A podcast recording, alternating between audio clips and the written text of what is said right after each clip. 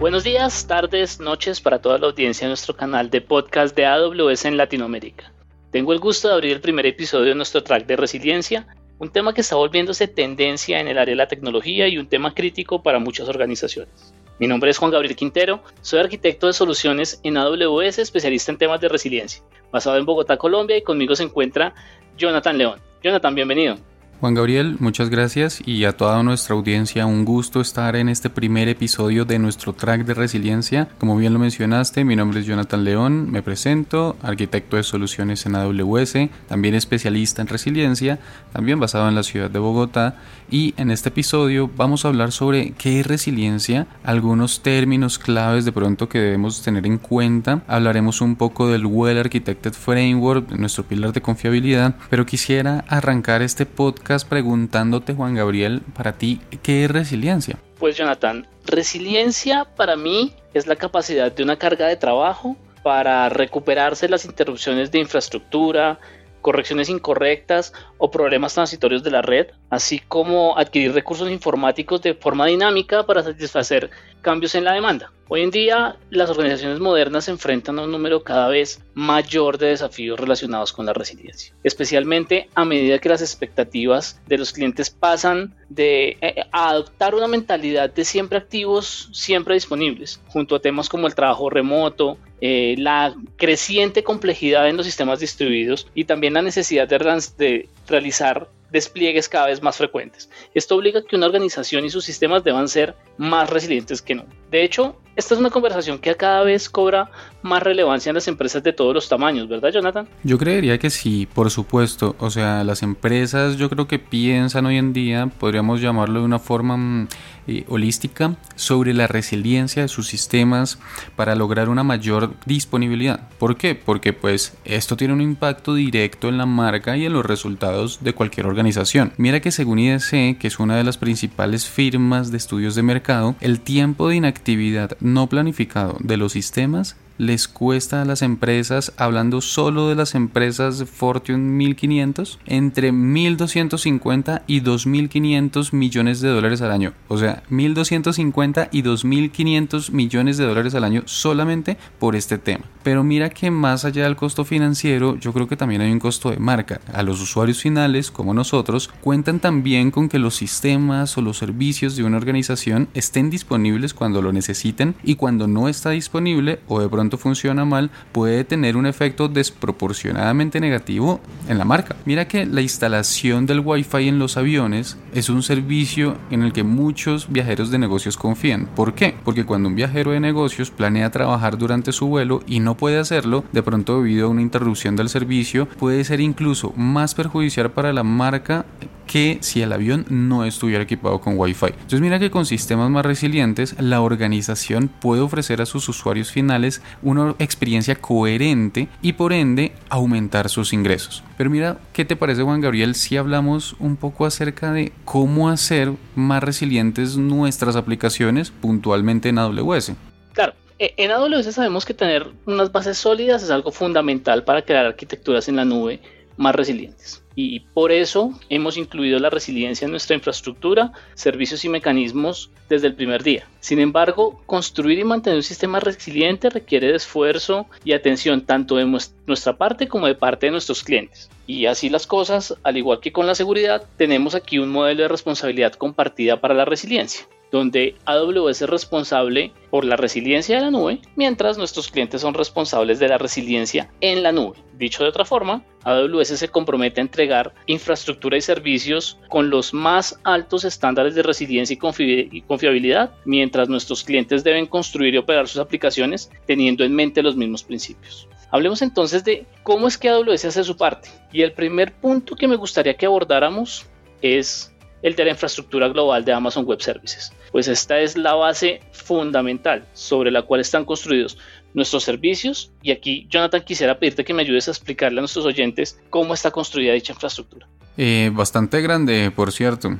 Y yo creo que, Juan Gabriel, y para que nuestros oyentes se puedan imaginar con nosotros toda la parte de infraestructura, si la quieren visualizar mm, en su navegador favorito, AWS Infrastructure, y ahí les van a aparecer los mapas y los conceptos que vamos a explicar en unos minutos, también para que queden un poco más claros los conceptos. Actualmente, la infraestructura de AWS se encuentra desplegada en 31 regiones alrededor mundo. que es una región? Cada región consta de dos o más zonas de disponibilidad, las cuales están físicamente separadas por varios kilómetros, pero lo suficientemente cerca, aproximadamente unos 100 kilómetros o menos, para permitir que las escrituras que se necesiten hacer de forma sincrónica entre las zonas de disponibilidad lo puedan llegar a hacer con la menor latencia posible. Ahora, hablemos de las zonas de disponibilidad o las denominadas AZ. Cada zona de disponibilidad o cada Z cuenta con uno o más centros de datos cada uno de estos centros de datos alojados en su propio edificio, con su propia red, temas de conectividad, energías redundantes, todo lo que tiene que ver con infraestructura de hardware 100% redundante. Esta medida es lo que actúa como un salvavidas para minimizar la probabilidad de que los problemas como por ejemplo un corte de energía o un terremoto afecten a múltiples zonas de disponibilidad al mismo tiempo que componen como tal una región. ¿Listo? Ahora, las zonas de disponibilidad y las regiones de AWS proporcionan elementos fundamentales que pueden ayudarnos a lograr varios objetivos de resiliencia para nuestras aplicaciones o para nuestras arquitecturas. En primer lugar, pueden beneficiarse, por ejemplo, de la separación de las zonas de disponibilidad mediante el uso de servicios que permiten especificar en qué zona de disponibilidad quiero que se encuentre un recurso, como por ejemplo las instancias de S2. Esto significa que una aplicación que se crea en múltiples zonas de disponibilidad tiene una mejor resiliencia a las fallas de infraestructura. ¿Listo? Dicho esto, solamente algunos servicios de AWS permiten a los clientes especificar qué zona de disponibilidad se va a utilizar. Como lo mencionamos, por ejemplo, las instancias de S2 o instancias de bases de datos RDS. ¿Listo? Pero otros servicios como el servicio de S3 o Amazon Simple Storage Service o el servicio de colas Amazon Simple Q Service o SQS, son servicios que son regionales, en donde lo que yo elijo es la región en la que yo lo quiero desplegar. ¿Qué pasa? Detrás de escena, todos estos servicios se distribuyen en múltiples zonas de disponibilidad de forma automática y están diseñados para ser resilientes de fallas de infraestructura de una zona de disponibilidad. Sin embargo, por diseño, los servicios regionales presentan experiencia un poco más unificada a nuestros clientes. ¿Sí?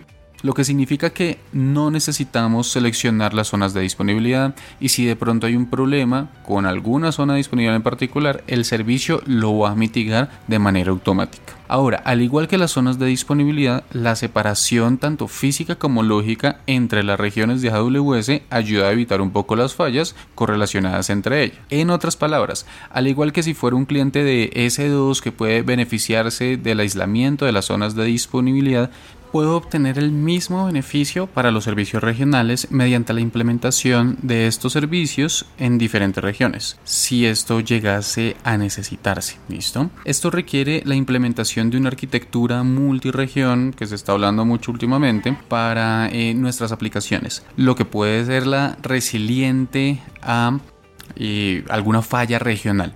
A grosso modo, esa es la composición de la infraestructura de AWS, de pronto cómo la resiliencia puede ayudarnos un poco. Claro, y, yo quisiera que nos detuviéramos un poco en ese tema de las arquitecturas multiregión, que son las que ofrecen el mayor nivel de resiliencia, sin embargo, eh, lograr este beneficio, digamos que comprende algunos desafíos, ¿no? Eh, eh, lo primero es, es, por ejemplo, si estamos pensando en realizar una conmutación de una aplicación entre diferentes regiones, es muy importante que seamos absolutamente juiciosos en mantener una separación estricta entre los componentes por cada región. No queremos que hayan dependencias entre una región y la otra. Adicional a eso, tenemos que revisar todas las dependencias hacia abajo que tiene nuestra aplicación que deben ser igualmente capaces de realizar la conmutación hacia la región que tenemos seleccionada como secundaria. Ejecutar este tipo de ejercicios con una arquitectura compleja, por ejemplo basada en microservicios, que generalmente tiene una gran cantidad de dependencias entre aplicaciones requiere una muy buena planificación y coordinación entre muchos equipos, no solo de ingeniería, sino también eventualmente comerciales. Y suponiendo que no estemos usando un almacén de datos que replique sincrónicamente entre las dos regiones, pues podemos tener allí algunos problemas de concurrencia de datos cuando se realice la conmutación. Y pues para mitigar esto vamos a necesitar un proceso de reconciliación de datos que sea confiable. Por último, en estas arquitecturas multiregiones de vital importancia practicar la conmutación con mucha frecuencia para asegurarnos que el día que lo necesitemos va a funcionar y que todo el mundo sabe qué tiene que hacer. Entonces, la rotación regular de nuestra aplicación entre las regiones para llevar este ejercicio a la práctica es un componente supremamente importante que nos va a permitir alinear a nuestros equipos, ¿cierto?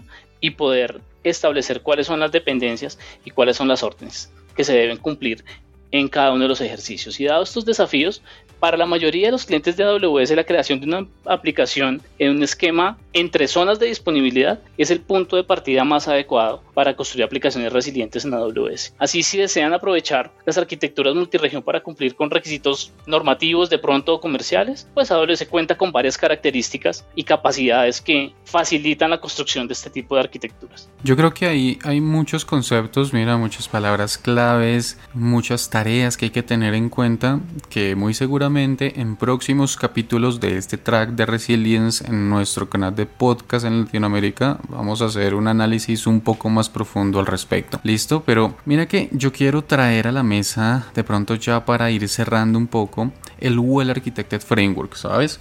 Me parece muy importante acordarle a nuestra audiencia que el Well Architected Framework nos ayuda de pronto a comprender los pros y los contras de las decisiones que se toman mientras estamos creando cargas de trabajo en AWS. Y es muy importante utilizar este framework porque nos permite aprender las mejores prácticas de arquitectura para diseñar y operar nuestras cargas de trabajo confiables, de forma segura, de forma eficiente, de forma rentable, de forma sostenible y de forma resiliente en la nube. Pero el Well Architected, y si nuestros oyentes nuevamente hablen su explorador favorito y buscan AWS Well Architected Framework, se van a encontrar que tiene muchas preguntas.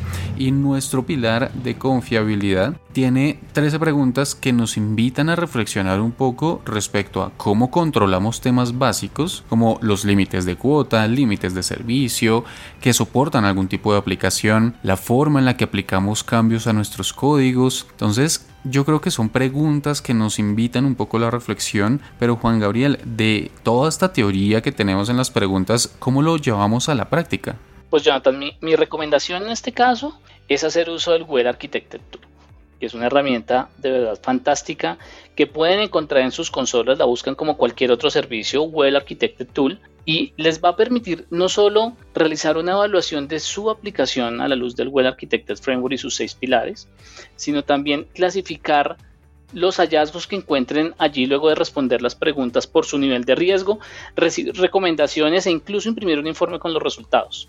Además, podemos llevar el registro de la evolución en el tiempo de nuestra carga de trabajo e ir documentando esas decisiones de arquitectura que a veces nos mantienen un poco alejados de cumplir algunas mejores prácticas o principios de diseño. Entonces, con este Well Architected Tool ustedes podrán construir un repositorio colaborativo que los apoye en ese proceso de mantener las aplicaciones alineadas con el Well Architected Framework. Muy interesante Juan Gabriel, realmente muchísimas gracias por todo lo que nos acabas de compartir. Yo creo que este tema de resiliencia es muy interesante y como lo vimos de muchos detalles, de muchas cosas a tener en cuenta y que seguramente estaremos desglosando más adelante. ¿Algo más que quieras agregar? Yo creo que por hoy estamos bien, Jonathan, con la información que quería compartir con nuestros oyentes. Quiero agradecerles el tiempo y sobre todo el interés en este tema que como lo mencionaste es un tema muy interesante y crítico para cualquier tipo de organización. Juan Gabriel, nuevamente muchísimas gracias y gracias a todos ustedes que nos escuchan. Esperamos que este episodio haya sido de su agrado y recuerden que nos encanta recibir feedback, comentarios y preguntas de parte de ustedes.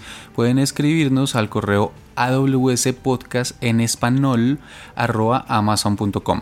Soy Jonathan León, en esta sesión nos acompañó Juan Gabriel Quintero y como nos gusta decir en AWS, sigamos construyendo.